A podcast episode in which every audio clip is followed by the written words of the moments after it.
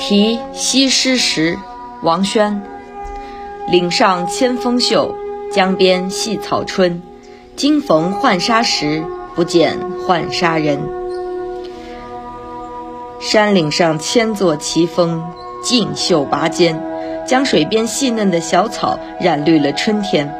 今天我见到西施的浣纱时，但当年浣纱的人却再也不见了。世人触触景生情。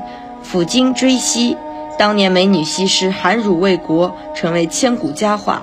如今实在人去，令人感慨系之。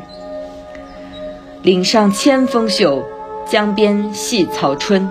今逢浣纱时，不见浣纱人。